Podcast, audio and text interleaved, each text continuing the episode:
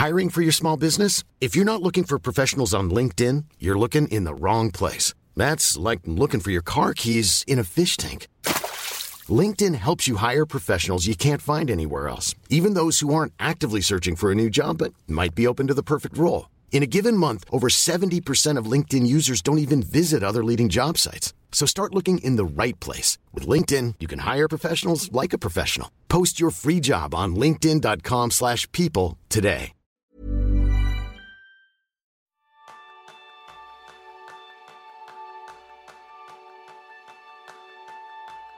¿Sabes que ya tienes a tu disposición la herramienta más potente de productividad personal?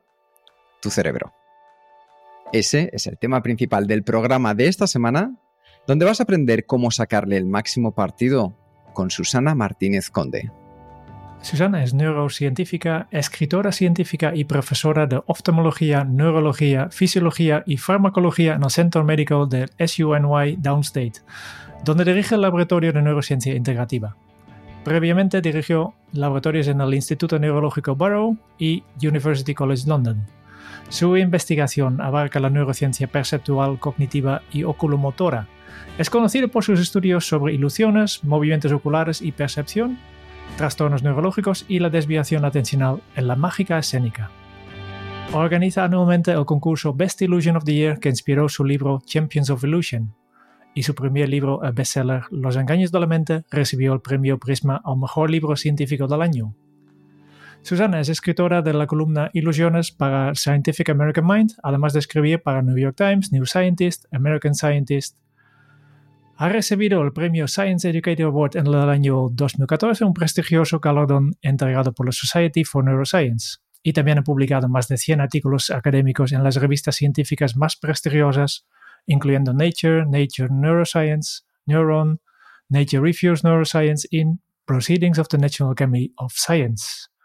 Bienvenidos a nuevo episodio de Kenzo, el podcast donde descubrirás cómo vivir la efectividad para ser más feliz. Yo soy González, aprendiz en no creerme todo lo que veo. Y yo soy Quique Gonzalo, aprendiz en dar forma a mi cerebro. Bienvenida, Susana. Muchas gracias, encantada.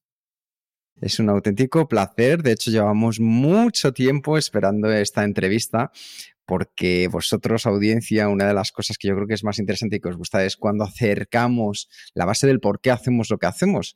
Así que, Susana, vamos a por ello. Una primera pregunta y es, cuando abrías la ventana de tu casa cuando eras pequeña, ¿qué es lo que te encontrabas a tu alrededor? Cuando abría la ventana de mi casa, eh, me acuerdo que había un edificio en construcción que precisamente ese edificio llegó a interrumpir la vista que tenía del puerto de la, de la, Coruña, pero a mí me encantaba ver la construcción del edificio y recuerdo que me pasaba tiempo mirando por la ventana y veía cómo los albañiles colocaban los ladrillos uno encima de otro y a mí eso me resultaba fascinante. No sé si eso ya era algún indicio de interesarme por los bloques de construcción, no ya de edificios, sino de la naturaleza, del cerebro y nuestro comportamiento. Pues yo creo que, tiene mucho que ver. ¿Cómo llegas al mundo del cerebro? ¿Qué es lo que te apasiona de él para sumergirte tan en profundidad como lo has hecho en tu vida? Bueno, yo considero que nosotros somos nuestros cerebros y que cualquier esperanza que tengamos de entender a las personas que nos rodean y de entendernos a nosotros mismos reside en entender cómo el cerebro genera nuestro comportamiento y nuestra experiencia. Que yo creo que es algo fundamental en el día a día. Y siempre hay una de esas cosas que, que me pregunto muy a menudo y yo creo que hoy nos puedes dar una muy buena respuesta a ello, Susana.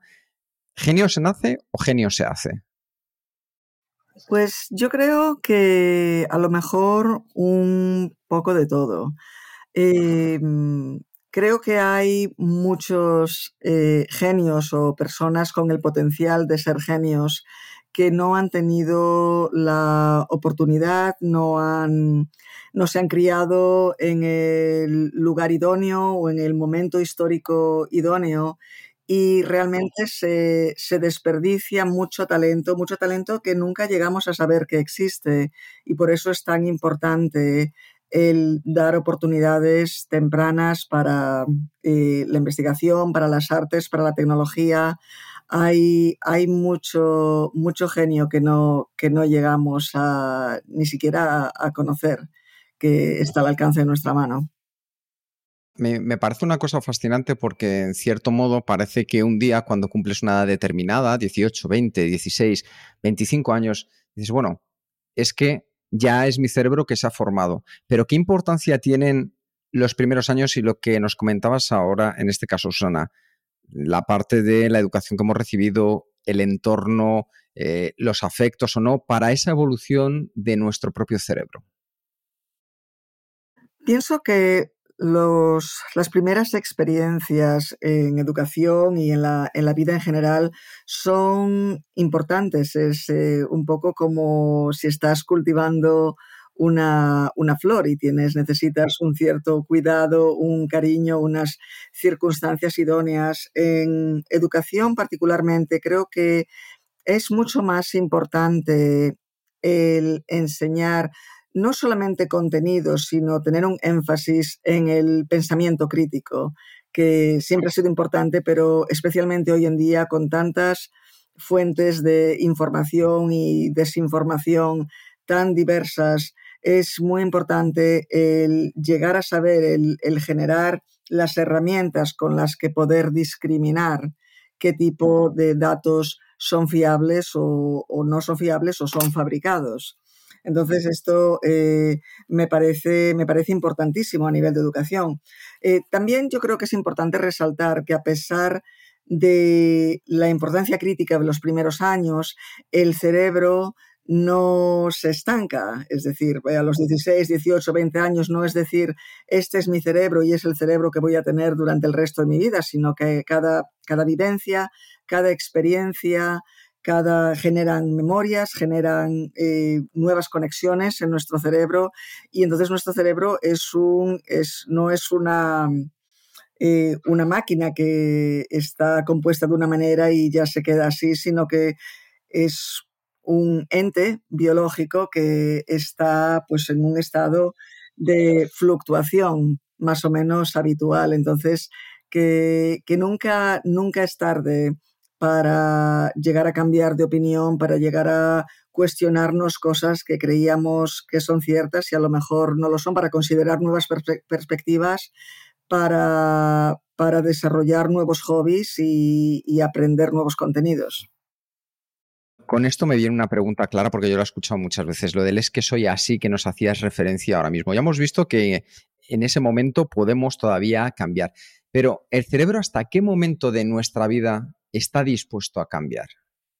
No creo que el cerebro de por sí esté dispuesto o no a cambiar. Esto es atribuirle unas características de, bueno, de personalidad al, cerebro que, no todo el cerebro em, eh, tiene que ver con, nuestra personalidad y nuestros deseos, eh, esperanzas y demás. Entonces, el, el cerebro como sustrato de nuestra experiencia, de nuestro comportamiento, tiene la habilidad de cambiar. Claro, esta, esta habilidad de cambiar y de aprender es mucho mayor en los años tempranos de la vida. Por eso es mucho más fácil aprender un idioma cuanto más joven se sea, pero eso no quiere decir que no podamos aprender un idioma de mayores. Nos va a costar más, pero sí seremos capaces de realizar nuevos aprendizajes. Entonces, eh, yo no diría que personas que les cueste más el cambio es porque su cerebro no esté dispuesto a cambiar. Diría que esas personas, pues por las vivencias que han experimentado, que han dado lugar a una situación en las que se sienten más reacias al cambio. Claro, esto todo tiene que ver con el contenido que el cerebro haya absorbido, a lo mejor haber intentado cambiar en ciertas circunstancias y no haber sido capaz o no haber, no haber tenido el apoyo suficiente, pero, pero el cerebro siempre tiene la, habilidad de cambiar hasta cierto punto. Yo creo que esta capacidad de, cambiar viene un poco vinculado de, de tus creencias y yo creo que realmente no puedo mejorar, no puedo aprender nada, seguramente no aprenderé. También porque no, no me esforzaré para hacerlo, ¿no? Por eso quería preguntarte, ¿por qué me creo las cosas que me creo? Bueno, eh, es, es cierto que nuestro cerebro opera en base a una serie de creencias. Y muchas de estas son falsas o, no están fundadas en la realidad objetiva. Lo que le ocurre al cerebro es que a, nuestro cerebro no le gusta la ambigüedad no le gustan las, áreas grises. Eh, nuestro cerebro tiende a decantarse más por blanco o negro y, no hay niveles intermedios. Entonces es mucho más económico, incluso desde un punto de vista eh, adaptativo desde un punto de vista metabólico. Es más económico el decidir esto es lo que yo creo o este es mi equipo de fútbol o este es mi partido político y una vez que he tomado esa decisión ya no tengo que volver a pensarlo y ya puedo dedicar esos, esos recursos neurales a otras cosas porque esta ya es una decisión y ya la he hecho y ya no tengo que replanteármelo. Entonces, eh, yo creo que el tener unas creencias definidas y muchas veces inmutables es algo a lo que estamos predispuestos desde el punto de vista de nuestro cableado neuronal. Pero el que sea una predisposición, eh, predisposición no significa destino. es decir, aunque tenemos a veces que luchar contra estas tendencias que, que hacen pues que operemos de una manera más simplista, vamos a decir. Entonces, eh, yo creo que es importante el crear el hábito, y esto también es un hábito neural basándose y desarrollar los circuitos necesarios para ellos, pero crear el hábito y ejercitar esos, eh, entre comillas, músculos neurales para replantearnos siempre las situaciones. Bueno, eh, esto que yo pienso que es así, podría ser de, otra manera, podría considerarlo desde otro punto de vista. Hablando del cerebro, de creencias también, eh, yo creo que rondan muchas cosas presentadas como hechos sobre cómo funciona el cerebro que tal vez no son siempre verdad. Por tanto, me gustaría repasar contigo tres. El primero es la frase que he visto muchas veces que durante gran parte del día solo usamos un 10% de la capacidad de nuestra mente. ¿En realidad o mito? Esto es, un mito y es uno de los, de los mitos más extendidos sobre, sobre, el cerebro. Nosotros utilizamos, no, no hay una... Eh, no hay áreas escondidas del cerebro que si conseguimos acceder vamos a ser capaces de desarrollar superpoderes de clarividencia, telepatía o se suele conectar con, con estas cosas supernaturales. Y no, lamentablemente este no, no es el caso. Y nosotros utilizamos todo nuestro cerebro, no hay áreas ah, secretas o, recónditas, recónditas a las que no tengamos acceso. Ah, ahora bien, eh, claro, dependiendo de la actividad en la, a la que nos estemos dedicando, hay áreas del cerebro que van a estar más activas que otras, pero, pero utilizamos todo el cerebro. y querría añadir que este, em, nuestro, el cerebro es el órgano del cuerpo que consume más energía y, este gasto energético es, eh, en, cierto modo, eh, es un desafío pues, para nuestra supervivencia, pues porque necesitamos encontrar pues eso, los recursos alimenticios, etcétera, para mantener el nivel energético del cerebro. Ahora, imaginémonos que solo estamos utilizando un 10% del cerebro, pero estamos manteniendo vivo y activo un 90% que no utilizamos para nada, eso sería un, desastre a nivel evolutivo y, nunca hubiéramos sobrevivido en estas circunstancias. Hablando de las partes del cerebro que, que no utilizamos o utilizamos más o menos, hay otra, hecho que circula ahí por, por internet y por, por, muchos, por muchos medios de información que dicen que el hemisferio derecho es el creativo y la izquierda es el racional. ¿Qué opinas de esto? Este es un mito y una sobresimplificación de la realidad. Esto se basa pues en una en toda una serie de, estudios y, trabajos ya de, hace muchas décadas, pues con pacientes de cerebro dividido y con eh, pacientes que sufrían de cierto tipo de lesiones cerebrales. Y eh, la raíz de, esta mitología, vamos a decir, es que normalmente en, en la mayoría de los individuos el hemisferio izquierdo es donde reside nuestro lenguaje verbal. Es decir, la, capacidad de, expresarnos con palabras, gramáticas y demás, sea oralmente o de leer textos eh, o de entender lenguaje. Esto, eh, estas capacidades en la mayoría de las personas suelen estar mm, muy lateralizadas al hemisferio izquierdo. Esto, estos son los datos. Pero la implicación de que debido a esta lateralización el cerebro izquierdo es el racional y el cerebro derecho es el creativo, no, no tiene ningún sentido. Ambos hemisferios son racionales, ambos hemisferios son creativos, no existe esta diferencia. Muy bien, desmitificado pues. Y el último hecho que ronda por ahí es que los cerebros de los hombres y las mujeres son completamente diferentes. ¿Realidad o mito? Esto también es un mito y creo que es un mito que por lo menos en cierta parte se mantiene porque le beneficia al patriarcado. Esto lo vemos, por ejemplo, en mi laboratorio, pues eh, hemos hecho y seguimos haciendo toda una serie de estudios sobre la atención y no encontramos diferencias entre, entre hombres y mujeres pero muchas veces cuando doy una conferencia hay gente que me pregunta, pues eh, no es cierto que hablando de la atención las mujeres son mucho más capaces de hacer multitarea que los hombres. Y, no, no es así. Todos, eh, ni hombres ni mujeres tenemos la capacidad de la multitarea porque no tenemos el cableado necesario para la multitarea. De hecho, tenemos el cableado neural opuesto a la multitarea para concentrarnos en una cosa y suprimir el resto de nuestra, eh, de nuestra experiencia consciente. Pero claro, si decimos que las mujeres son más capaces de hacer multitarea, pues resulta que pueden encargarse pues, del trabajo, de la casa, de los niños y de todas estas cosas, pues porque su cerebro se lo permite.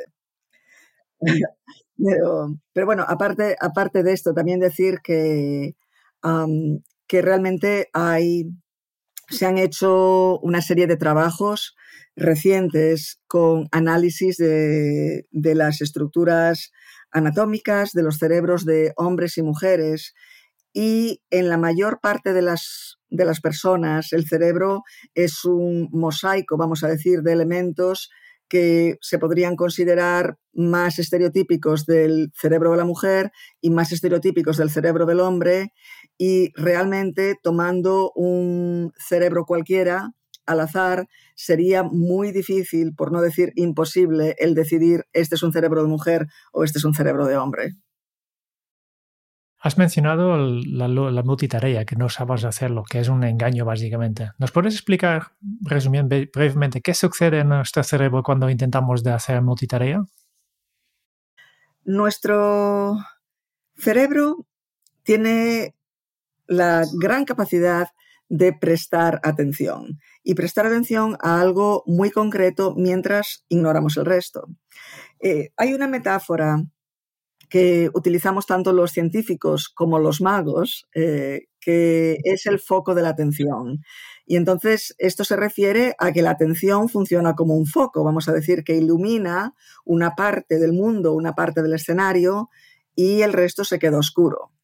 Esta metáfora es conveniente, pero no es verídica, porque la atención no ilumina aquel objeto o aquel momento en el tiempo al que prestamos atención, sino que lo que hace es apagar todo el resto. O sea, lo que prestamos atención se queda igualmente sobresaliente, igualmente visible, pero nuestra atención, nuestros circuitos neuronales encargados de la atención, lo que hacen es a través de conexiones neurales inhibidoras, lo que hacen es suprimir la actividad neural relacionada con todo aquello que no nos está interesando en ese momento.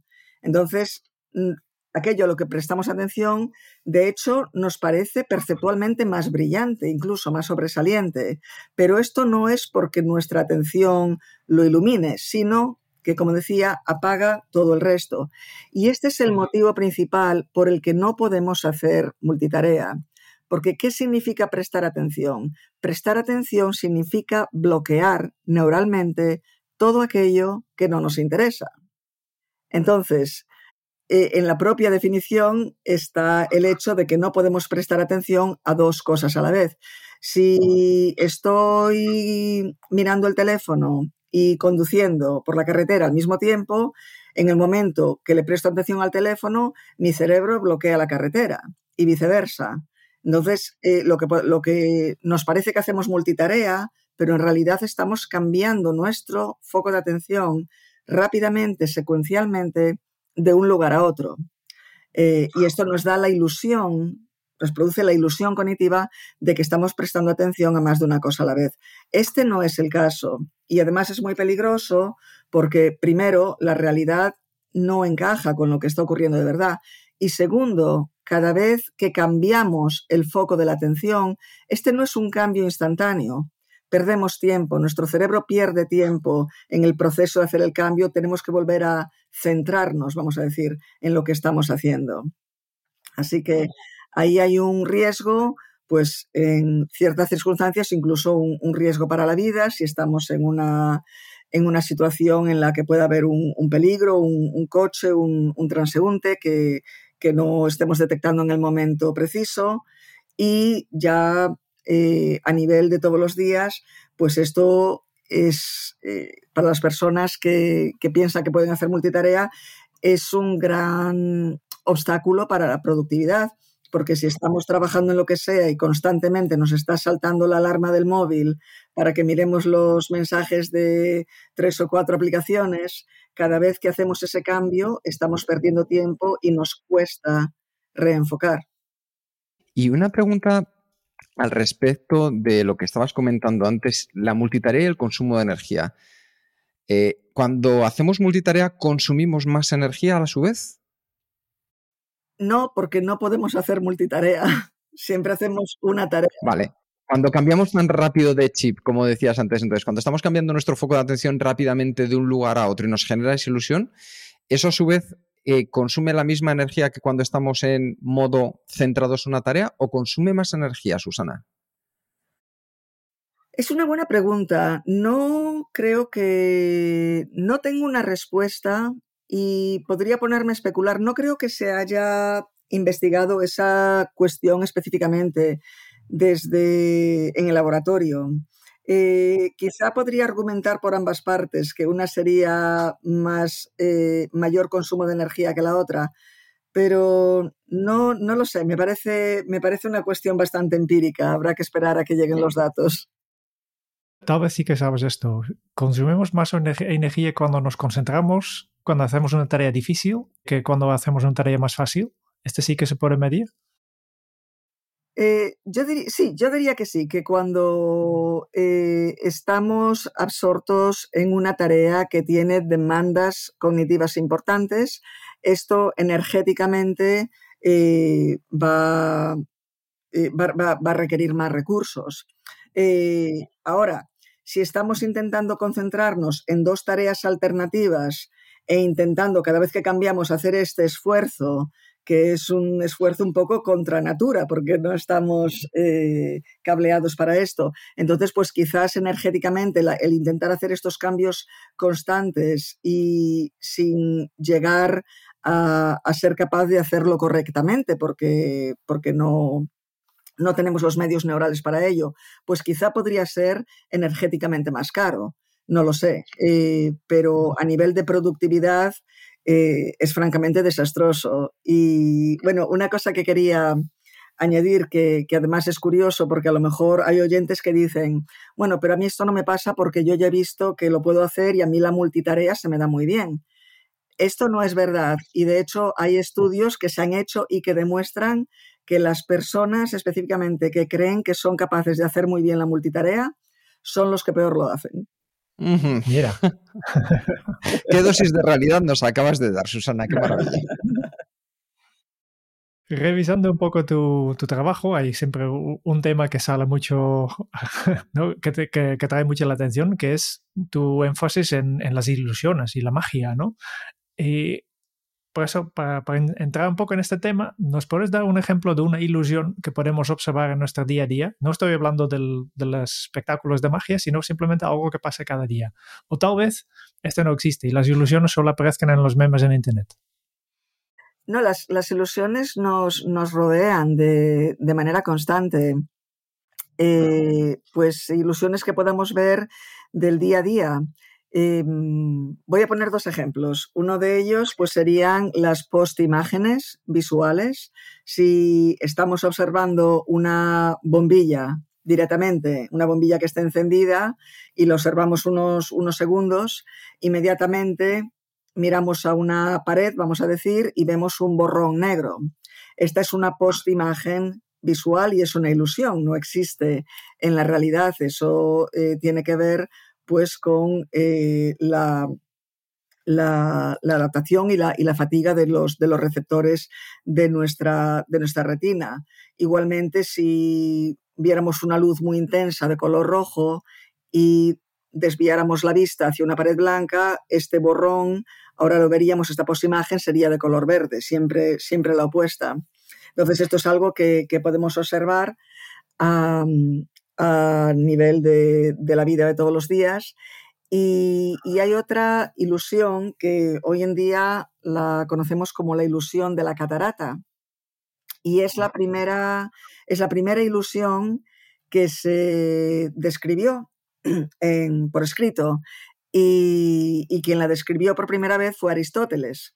Y hoy en día la llamamos ilusión de la catarata, pero Aristóteles la observó mirando a un río entonces Aristóteles estaba mirando el curso del río en la dirección del agua, cómo se movía, y, después de un rato, pues vamos a decir 30 segundos, podría ser un, intervalo de tiempo así, cambió la mirada hacia las rocas que había a los lados del río y veía que las rocas parecía que se movían en dirección contraria al curso del agua. Esto lo podemos observar en casa, bueno, con una catarata se ve muy bien, pero en casa, incluso pues con un chorro de agua de, un grifo, podemos hacer el, experimento. Si no hay muchas demostraciones también en Internet. Esto me hace pensar, a mí me, enseñaron en la clase de biología que, que, dentro de la anatomía del ojo hay un punto donde salen los nervios y que por tanto no hay receptores de luz. Y esto implicaría que debería haber un punto negro en nuestro campo visual pero yo nunca he podido ver este punto negro. Y así, lo que vemos no necesariamente es la realidad, igual que eh, tú has mencionado antes en estos dos ejemplos, porque yo creo que es porque nuestro cerebro, tal como tú has comentado, prefiere ver las cosas blanco y negro. Por eso me pregunto, ¿hasta qué punto podemos fiarnos de nuestras observaciones? Mm, nos podemos fiar eh, relativamente de nuestras observaciones. Nuestro cerebro, y ya si estamos hablando del, cerebro visual, aunque esto se aplica a todos los sentidos, mm, hay un punto de confusión, quizás, que a veces pensamos o entendemos el cerebro como reconstruyendo la realidad pero el cerebro no reconstruye la realidad o no, no percibe la realidad directamente tampoco. El cerebro lo que hace es simular la realidad. Entonces, eh, conceptos, por ejemplo, como el color. El color solo existe en nuestro cerebro o a partir de, de, nuestros mecanismos neurales, porque a nivel de la naturaleza, de la física, podemos hablar de longitudes de onda. Pero la longitud de onda es una cosa y el color es otra muy diferente. Y por eso em, podemos también plantearnos eh, nuestra experiencia del color. Es diferente que la que puede tener, vamos a decir, un, un pájaro o un gato o una abeja. Pueden ser experiencias del color muy diferentes. Esto no quiere decir que nuestra experiencia del color sea verídica y la de una abeja no lo sea, o a la inversa, sino que son interpretaciones diferentes o simulaciones diferentes de la realidad. Por ponerte otro ejemplo, la tercera dimensión. Nosotros contamos con que existe una tercera dimensión en el mundo. Sin embargo, nuestras retinas son estructuras planas. Es decir, la retina es bidimensional. La información, los fotones que llegan a nuestros ojos dan lugar a una imagen en dos dimensiones. El hecho de que veamos en 3D es un constructo cerebral. Millions of people have lost weight with personalized plans from Noom, like Evan, who can't stand salads and still lost 50 pounds. Salads, generally, for most people, are the easy button, right? For me, that wasn't an option. I never really was a salad guy. That's just not who I am. But Noom worked for me. Get your personalized plan today at Noom.com. Real Noom user compensated to provide their story. In four weeks, the typical Noom user can expect to lose one to two pounds per week. Individual results may vary. Quality sleep is essential. That's why the Sleep Number Smart Bed is designed for your ever evolving sleep needs. Need a bed that's firmer or softer on either side? Helps you sleep at a comfortable temperature? Sleep Number Smart Beds let you individualize your comfort so you sleep better together. JD Power ranks Sleep Number number 1 in customer satisfaction with mattresses purchased in-store. And now, save 50% on the Sleep Number limited edition Smart Bed for a limited time. For JD Power 2023 award information, visit jdpower.com/awards. Only at a Sleep Number store or sleepnumber.com. Vaya. Parece fácil, pero me hace explotar la mente, ¿no? Porque eh, eh, que, en mi cabeza sea capaz de crear una, una, reproducción de la realidad. Y esto me llega a la siguiente pregunta, de si todo es una reconstrucción, ¿cuál es el engaño más común que experimenta la mente? Bueno, no todo es una reconstrucción. De hecho, eh, lo que yo argumento es que no hay reconstrucción de por sí. Es una simulacro. simulación, sí, un simulacro de la, de la realidad. Entonces, el, el, engaño más común que experimenta la mente, pues quizá diría que es el engaño más general que hay, que es el creernos que lo que experimentamos es lo que es, cuando puede serlo o no serlo. Uh -huh. Y luego también pues hay, volviendo, eh, pasando de lo cognitivo a lo visual, la simple manera en la que experimentamos el mundo visualmente. Eh, hablabas antes de que el ojo tiene este punto en la retina donde el nervio óptico abandona el globo ocular para transmitir la información visual al cerebro. Esto lo llamamos el punto ciego y como tú apuntabas, no vemos un agujero negro, sino que nuestro cerebro se encarga de rellenarlo con la información que lo rodea, la información visual que rodea a este vacío se llena perceptualmente. Pero asimismo tenemos en la retina una región muy, muy pequeña, es más o menos si extendemos el brazo enfrente de nosotros y observamos la uña del dedo pulgar, sí, así como lo estás haciendo ahora, eh, ese espacio de, que ocupa la uña del dedo pulgar a, la distancia que, pues, puedo tener yo ahora mismo eh, delante de mi pantalla, es el único lugar del campo visual donde somos capaces de ver en alta resolución. Esta región se llama la fóvea y es donde tenemos la mayor densidad de fotorreceptores en la retina. Y esta es la única región en la que somos capaces de hacer cosas pues como, como leer, como enhebrar una aguja, como hacer cualquier tarea que requiera alta resolución. De hecho, podemos hacer el experimento, en vez de mirar al, en vez de extender el brazo sin más y mirar a la uña del pulgar, si colocamos el pulgar enfrente de una página con texto, podemos intentar ver si somos capaces de leer lo que haya a la izquierda o a la derecha del dedo pulgar sin desviar la mirada de la uña. No seremos capaces de hacerlo. Es decir, fuera de esta pequeñísima región de alta resolución, eh, somos legalmente ciegos. Eh, incluso a las personas que padecen de degeneración macular. Y, y esta pues es, es, un trastorno visual de una, de una gran importancia y que eh, realmente genera toda una serie de discapacidades en personas que, que, la sufren. Pero la única región visual que está, aceptada, que está afectada es esta región de la fobia. Las regiones visuales que la rodean están intactas, pero al faltarnos este área de alta resolución, entonces eh, dificulta nuestra experiencia visual enormemente. La ilusión a la que quería apuntar basándonos en estos datos es el hecho de que el mundo visual, entramos en una habitación, miramos a nuestro alrededor, nos parece que toda la escena está en alta resolución, pero esto no es así, solo tenemos alta resolución justo en el pequeñísimo punto al que estamos mirando y todo el resto es francamente borroso. Ahora, no nos parece que esto es así debido a los movimientos oculares, que eh, generamos tres, cuatro movimientos oculares por segundo, todos los segundos que estamos despiertos, y estos movimientos oculares se llaman movimientos acádicos y producimos pues, unos 200.000 durante a lo largo del día. Son los que hacen que nos parezca que toda la escena es en alta resolución. Esto es una. es quizás eh, eh, para mí una de las ilusiones más espectaculares que, genera nuestro cerebro. Qué impresionante, Susana. Y hablando de, de, ilusiones, tú que has visto miles de ilusiones, que has evaluado tantas de ellas, ¿cuál es aquella que ha generado más controversia, confrontación entre un grupo de personas que la estaban viendo al mismo tiempo, para que nosotros también podamos a ver qué es lo que nos provoca esa ilusión.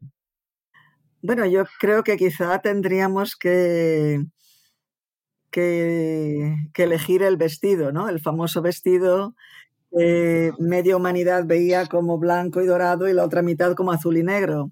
Esta es una ilusión que, pues, que se descubrió pues, a, partir de, pues, del público de, Internet peleándose por cuál era el color verdadero del vestido. Y es una ilusión que, no conocíamos en ciencias visuales.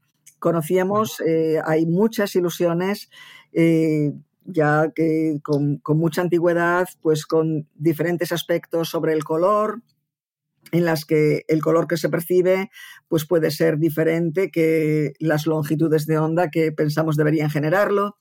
Pero estas previas ilusiones de color consistían pues en una experiencia que se separa de la realidad, pero más o menos todo el mundo con visión de color intacta veía la ilusión de la misma manera. Lo novedoso del vestido es que utilizando el mismo dispositivo, las mismas condiciones de presentación y demás, dos personas al mismo tiempo, una lo veía de una manera y otra de una manera radicalmente diferente.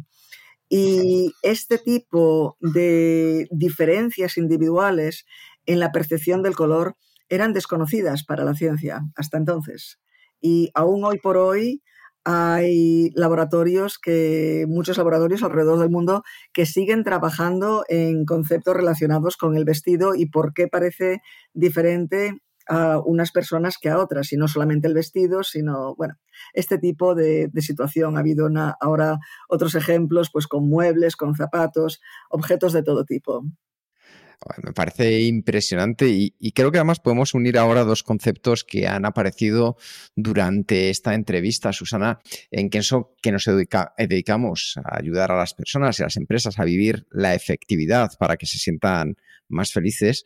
Yo creo que una de las cosas que nos puede a menudo es entender dónde está nuestra capacidad de enfoque. ¿Cuál es la relación que existe entre el campo visual y la capacidad de enfoque? La, atención no es un proceso estrictamente visual, es decir, la capacidad de concentrarnos no tiene que ver necesariamente con el campo visual de por sí, porque podemos, por ejemplo, cerrar los ojos y concentrarnos en una conversación concreta, si hay varias conversaciones en la habitación donde estamos, o concentrarnos pues, en una pieza de música e intentar buscar pues, cuál es el instrumento solista en cada momento dado. Eh, es decir, la capacidad de concentración es o podemos concentrarnos pues, en, recordar un momento pasado de, de nuestras vidas. Entonces, eh, la capacidad de concentración es un proceso más cognitivo que sensorial, aunque dependiendo de lo que estemos haciendo, pues podemos aplicarlo a una modalidad sensorial o a otra. Entonces, cuando las personas tienen a su alrededor, imaginemos una mesa llena de papeles, eh, gente a su alrededor revoloteando, ¿eso puede llegar a influir de una manera, por así decirlo, sana o insana, o depende mucho de la persona a la hora de concentrarse? A todos nos afectan las distracciones. Eh, hay dos eh, mecanismos que controlan nuestra, nuestra atención desde un punto de vista neurocientífico. Son mecanismos que llamamos top-down o bottom-up en, inglés, es decir, de arriba hacia abajo o de abajo hacia arriba. Los, los mecanismos top-down, de arriba hacia abajo, estos son los, el control de la atención que nos viene de dentro, vamos a decir, nuestra propia volición de decir, quiero concentrarme en esto. Entonces, eh, este es un mecanismo de control importante, pero asimismo tenemos los mecanismos bottom-up, que son de abajo hacia, hacia arriba o quizá incluso podríamos considerarlos de afuera hacia adentro.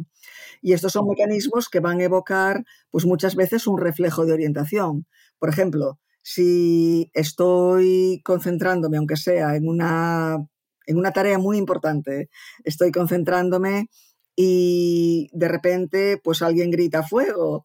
Eh, en, voy, en ese momento voy a dejar de concentrarme, pues o, alguien me llama por mi nombre o alguien me toca en el hombro. Son estímulos que vienen desde fuera y van a recaptar nuestra atención. Estos eh, estímulos y estas reacciones, evidentemente, son importantes para la supervivencia. Entonces, em, yo diría que el tipo de distracción, hay diferentes tipos de distracciones. Entonces, por ejemplo, el estar trabajando en una mesa muy desordenada, pues sí, esto puede ser un obstáculo para, la productividad, pero el obstáculo es relativamente pequeño, vamos a decir, porque si tengo unas, unas, pilas de papeles pues alrededor de mi portátil, pero me estoy concentrando y soy capaz de bloquear esta, este desorden, pues, eh, pues puede, ser no, puede, puede, no ser tan importante, porque este desorden que está a mi alrededor no cambia mucho, es constante, la capacidad de bloquearlo no requiere un esfuerzo tan grande como si, por ejemplo, tengo mi teléfono encendido y tengo el audio conectado y me están entrando mensajes y alarmas pues cada tres minutos, esto es prácticamente imposible de ignorar porque es una situación cambiante, es una situación que está requiriendo mi atención y es una situación que se está aprovechando de mis mecanismos neurales evolutivos, está demandando mi atención y mi cerebro se orienta hacia ella porque puede ser importante, puede ser algo que necesito para sobrevivir, puede ser algo que vaya a costarme pues el que el que tenga comida para el resto del día o que bueno, eh, este tipo de situación. Nuestro cerebro no puede, desde este punto de vista, decidir en el momento, esto es algo que me está requiriendo la atención desde, con una demanda muy fuerte, pero debería ignorarlo. No podemos funcionar así. Es como la situación de pues eso, un, bebé llorando, enseguida capta nuestra atención. Es un estímulo que es muy difícil de suprimir y especialmente, pues a lo mejor si estás en un vuelo transatlántico, aunque quieras eliminarlo, no estamos no. de ello. Y el teléfono, pues es un poco lo mismo, se aprovecha de los mismos mecanismos de respuesta. Yo creo que hoy en día siempre estamos ocupados, siempre parece que hay, hay que hacer algo y me gustaría saber si este realmente es bueno o tal vez hay un beneficio de, no hacer nada para nuestro cerebro. Es importante el tener momentos en los que no estamos respondiendo a demandas constantes. Eh, yo creo que hoy en día con, eh, con esta difusión de, pues de, fronteras, de límites, vamos a decir, entre la vida personal, la vida profesional, teniendo que responder en todo momento, pues si entran mensajes, si entran correos y esta expectativa de que vamos a, responder de manera rápida, eh, está forzando un poco la, situación de, respuesta de, fight or flight, ¿no? que se dice en inglés, estar siempre Em, actuando bajo este tipo de eh, sutil eh, estrés o, la posibilidad de que hay una amenaza, entre comillas, en nuestro entorno. Y, al mismo tiempo, eh, yo creo que suprime un poco la, creatividad y la, habilidad de pensar de manera profunda sobre problemas complicados y siempre estamos reaccionando a lo que sucede en el momento, no tenemos la capacidad de analizar el pasado, de prepararnos de cara al futuro. es, es, es una situación difícil y creo que es algo que requiere un esfuerzo consciente de decir, voy a dedicar los próximos, aunque sea cinco minutos, diez minutos, a no responder a nada, apagar eh, todos los dispositivos y dedicar este momento para mí, para, para mi futuro o para mi, mi propia serenidad de mente. Yo creo que cada día tenemos un momento importante de no hacer nada, que es por la noche cuando dormimos. y por eso quería saber qué, qué papel juega el sueño eh, en temas de la productividad personal y, y, cómo podemos mejorar la calidad del sueño. El sueño es eh, pues muy importante, pues tanto para, para, la salud mental como para el aprendizaje. Es el, el momento en el que se consolidan los nuevos conocimientos y, y realmente eh, lo que podemos hacer, hay, hay, cosas que podemos hacer para, para mejorar la, la, salud de nuestro cerebro que, no, que parece que tienen que ver poco con, con los mecanismos cerebrales de por sí, pero que sin embargo son, son críticos. Y una es el sueño y otra es el ejercicio. O sea, invertir en calidad sueño, invertir en estar activos físicamente, esto va a hacer que nuestros cerebros se mantengan más, más saludables y sean más efectivos. Y para mejorar la calidad de sueño, yo diría, pues un poco eh, lo mismo que hemos estado ya abordando, el eliminar las distracciones. Ahora, pues muchas veces eh, nos vamos a dormir y tenemos eh, lo, último que vemos antes de dormirnos es la pantalla del teléfono y estamos pues por redes sociales y, al final lo que hace esto es, hacernos más, más, más alerta que, que, el dormirnos. Y yo, yo peco un poco de esto, pero lo que, lo que intento hacer al irme a la cama, aunque me gusta leer antes de dormir, y, suelo leer en, mi, teléfono, en, mi aplicación, pero lo que hago es poner el teléfono en modo avión para que por lo menos no me entre ninguna alarma y bajo la, intensidad de la pantalla y normalmente pues eso es suficiente para que, me, para que me quede dormida. Pero ser un poco conscientes de estas respuestas eh, forzadas de nuestro cerebro ante los estímulos que nos requieren, el generar este mecanismo de orientación que tenemos que evitarlo mientras estamos, cuando queremos dormir, no podemos estar en un estado de hipervigilancia, que es radicalmente opuesto al, al acto de dormir. Entonces, todo lo que nos podría colocar en esta situación de hipervigilancia, debemos intentar eliminarlo lo más posible. Ah, muy práctico. Em, hablando de, cosas prácticas, ¿hay alguna otra cosa que podemos aplicar de los descubrimientos de neurociencia en nuestra vida cotidiana para vivir mejor o para ser más productivos? Yo diría que una de las cosas más importantes que podemos aplicar a la vida diaria desde la neurociencia es el desarrollar la conciencia de que somos engañables, que nos están engañando en todo momento, que nos estamos engañando a nosotros mismos en todo momento. Y estos engaños son muchas veces inevitables, pero la única, quizá la única esperanza que tenemos de poder hacerles frentes es el tener la, el conocimiento de, de que somos tan vulnerables. Gran mensaje. Hablando un poco del futuro, ¿cuál es en este momento el mayor desafío que enfrenta la neurociencia? El mayor desafío con que se, enfrenta la neurociencia, yo diría que es hoy por hoy y, y, lo ha sido durante ya bastante tiempo, el llegar a determinar cuáles son los mecanismos por el que generamos nuestra experiencia consciente. Em, eh, el cerebro como, como órgano, ¿cómo es posible que el cerebro como un órgano, como eh, si colocamos unas neuronas de manera aislada eh, sobre, en un cultivo, estas neuronas no son conscientes de manera aislada, pero en la globalidad del cerebro, con sus interconexiones entre áreas, sus circuitos y demás, eh, se convierte en nosotros mismos.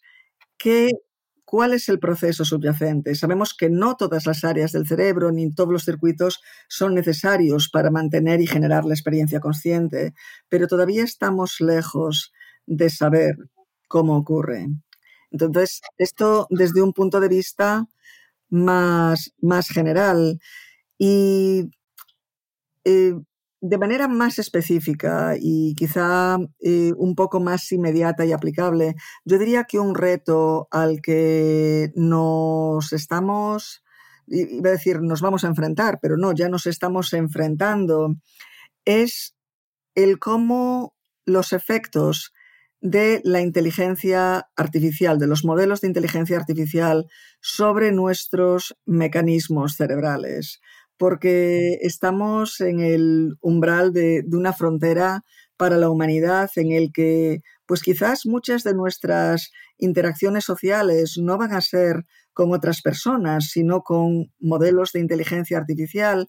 Y realmente a nivel neural no estamos preparados para esto. Entonces estamos respondiendo muchas veces a estas interacciones como si se trataran de, pues eso, de, personas con cerebros como los nuestros, cuando en realidad pues son, son modelos, no son, eh, no, en, los que las, los mecanismos que hemos desarrollado a lo largo de millones de años de evolución no son aplicables. Entonces, esto es algo que, yo creo que no hay que ser alarmista, pero que eh, creo que los avances en inteligencia artificial tienen una, pueden tener una gran utilidad, pueden ser una herramienta maravillosa para la humanidad, pero también tiene riesgos importantes y creo que debemos estar alerta sobre cómo pues, va a influenciar nuestras decisiones, ah, la formación de nuestros hijos, el futuro de la sociedad en general. Yo tengo una cuestión que es más que una cuestión, una curiosidad, eh, que seguro que te la han hecho mil y una veces, pero yo, claro, no, me quiero, no quiero que te vayas sin hacértela. ¿Qué pasa en nuestro cerebro cuando sufrimos un déjà vu? Pues cuando, eh, cuando sufrimos un déjà vu, eh, debería empezar por, explicar, es una ilusión de la, de la memoria, es una ilusión en la esfera de la memoria. Se refiere a estar experimentando una situación nueva como algo que ya hemos vivido, cuando en realidad no es así. Y ha habido una serie de estudios apuntando cuáles pueden ser los mecanismos y uno de los estudios que más me ha gustado es uno en el que recrearon una serie de habitaciones, de estancias con realidad virtual en la que los participantes en el experimento debían recorrer pasando de una habitación a otra y esperaban a, que se generase la experiencia del déjà vu.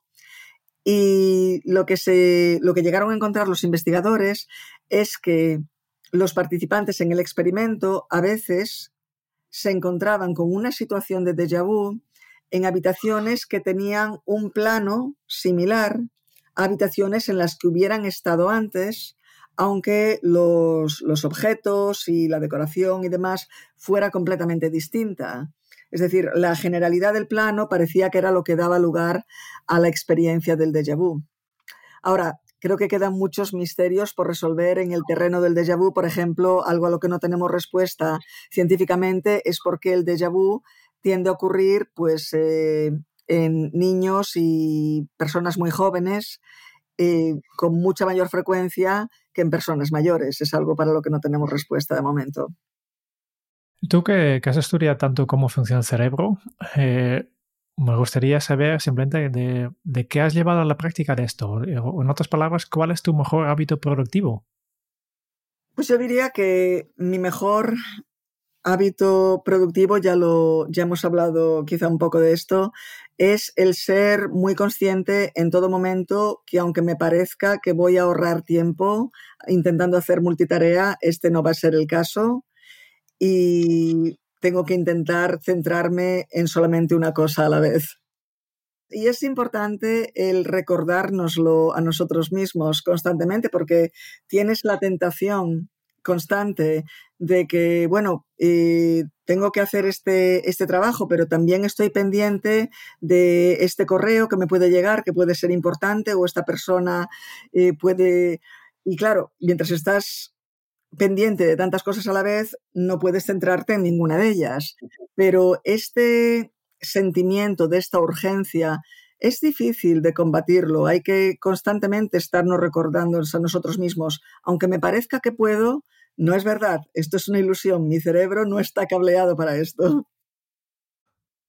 Muy bien. Y con esto ya vamos poco a poco terminando. Solo me queda una pregunta más, que te dejo nuestro último invitado, Alfonso Conella, en el episodio 258 de este podcast. Y su pregunta para ti es, ¿qué es para ti el éxito? Muy bien, pues para mí el éxito es el tener sentido, tener significado en la vida y tener un propósito. Y creo que esto es algo que debemos experimentar a nivel individual. Es decir, nosotros eh, no podemos controlar o tenemos muy poco control sobre las reacciones de, de, las personas que nos rodean, de la sociedad en general, de nuestros colegas, pero si cumplimos nuestro propósito con nosotros mismos, entonces, yo creo que para mí esto es el éxito, el tener la satisfacción de estar haciendo lo que quiero hacer y estarlo haciendo en la medida que yo considero que es un buen trabajo. Y el resto es accesorio. Muy bien. Y para continuar la cadena, ¿qué le preguntarías al próximo invitado o la próxima invitada de este podcast? Si tuviera que cambiar una única decisión en su vida, ¿cuál sería? No, una pregunta fácil. ¿eh? una, más fácil? No, no, es maravillosa. Es maravillosa, Susana. Genial. Y con este ya vamos pasando al cuestionario Kenso. Diez preguntas rápidas eh, que hacemos a todos los, nuestros invitados. Y ahora que estoy contando, realmente son nueve.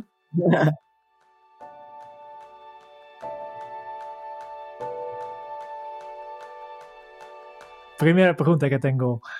Si tuvieras que compartir un solo aprendizaje de todo lo que has vivido hasta ahora, ¿cuál sería?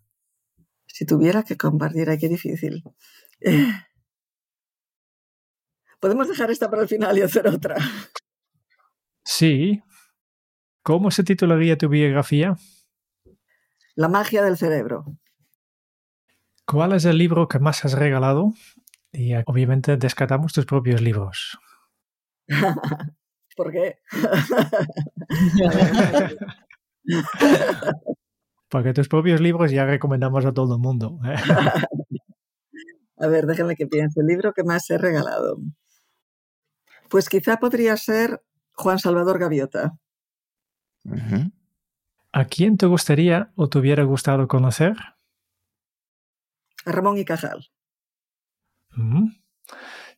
¿Qué canción pones a todo volumen para subir el ánimo? ¿Qué canción pongo a todo volumen para subir el ánimo? Vamos a dejar esta para el final también. Siguiente. ¿Cuál ha sido la pregunta más interesante que te han hecho?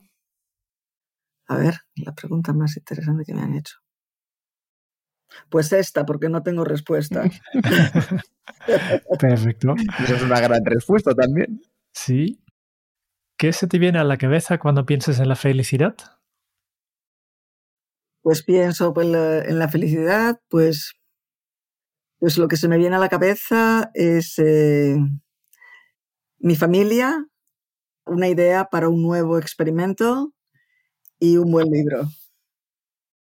¿Qué película volveréis a ver cada año? No sé si cada año, pero una película que acabo viendo prácticamente todos los años por una razón u otra es el episodio 4 de Star Wars, que es la, primera película de la, de la, serie. Y bueno, porque en mi familia hay muchos fanáticos de Star Wars, eso en primer lugar. Pero en segundo lugar, yo creo que tengo un trauma relacionado con esta película y es que cuando yo recuerdo cuando se estrenó, que yo era, yo era muy pequeña en aquel entonces, pero recuerdo el estreno y que mi madre me iba a llevar a mí y no sé si a mi hermana al cine a verla, pero se habían agotado las entradas y entonces no la pude ver en el, en el estreno y tuve que esperar una serie de años porque entonces, claro, no había streaming y entonces yo creo que me quedé un poco traumatizada y ahora pues ya la he visto pues más de una docena de veces. Qué bien. si tuvieras que dejar un mensaje en una cápsula para tu yo del futuro, ¿qué te dirías? Para mi yo del futuro. Eso es más difícil que para mi yo del pasado. Eh, ah.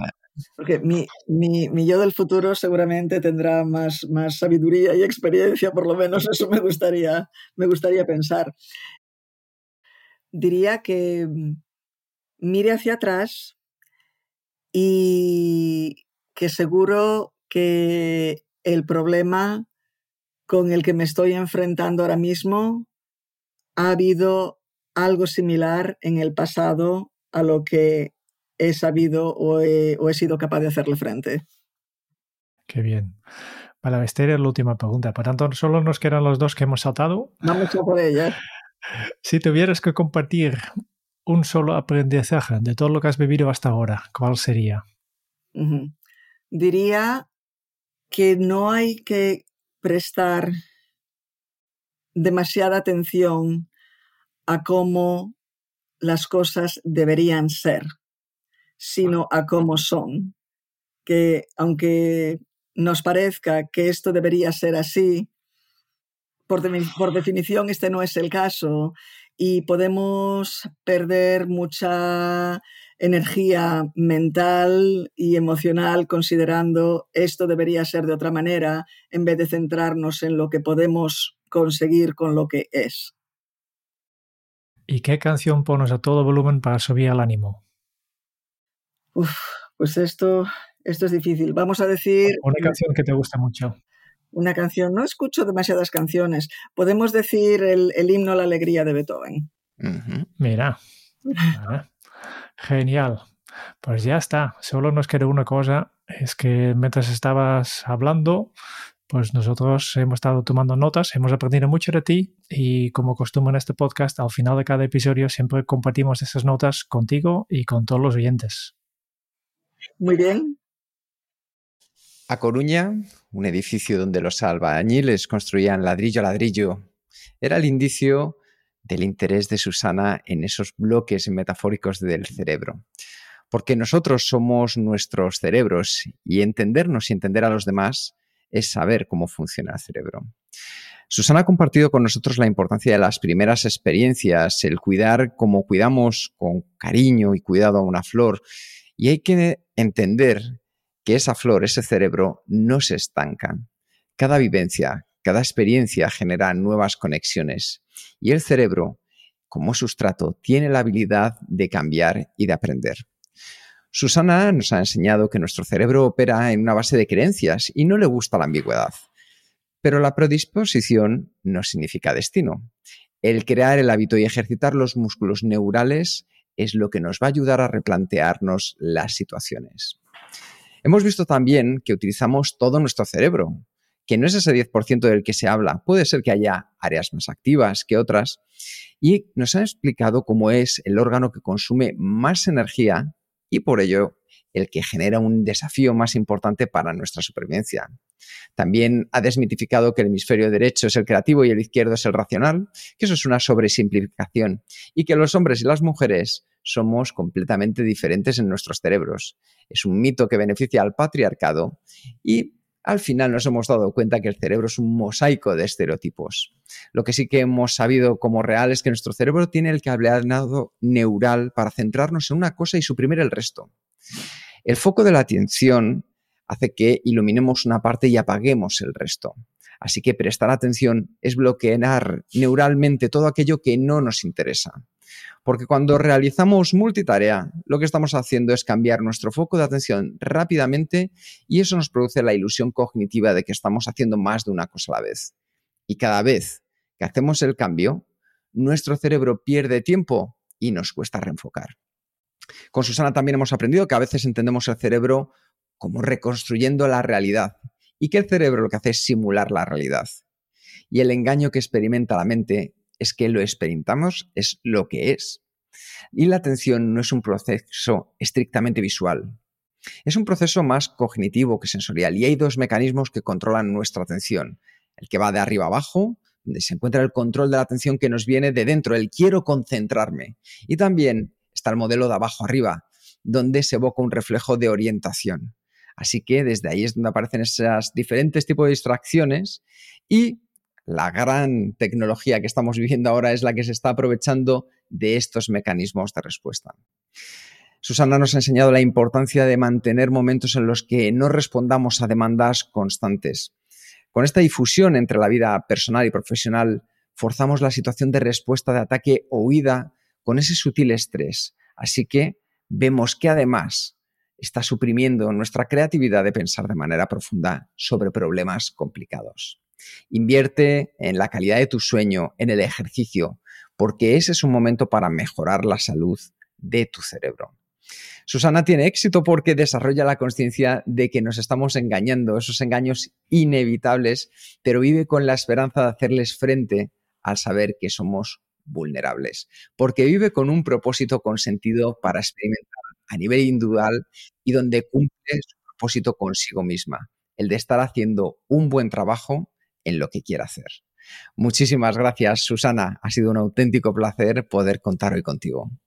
Igualmente. Y bueno, me he quedado maravillada con las notas y me, impresiona que hayas conseguido sintetizar todo eso mientras estábamos hablando. Así que, bueno, enhorabuena. Eh, una, una maravilla, de verdad. Es un placer, es nuestro pequeño regalo para ti Muchas gracias por escuchar el podcast de Kenso. Si te ha gustado, te agradeceríamos que te suscribas al podcast, lo compartas en tus redes sociales o dejes tu reseña de 5 estrellas para ayudarnos a llegar a más oyentes. Y si quieres conocer más sobre Kenso y cómo podemos acompañarte a ti, tu equipo o tu organización en el camino hacia la efectividad personal, puedes visitar nuestra web kenso.es. Te esperamos la semana que viene en el próximo episodio del podcast de Kenso donde Kike y Jerún buscarán más pistas sobre cómo vivir la efectividad para ser más feliz. Y hasta entonces, ahora es un buen momento para poner en práctica un nuevo hábito Kenso. ¿Prestar demasiada atención a cómo las cosas deberían de ser? No. Presta atención a cómo son. Nos vemos pronto. Chao. Chao, muchas gracias.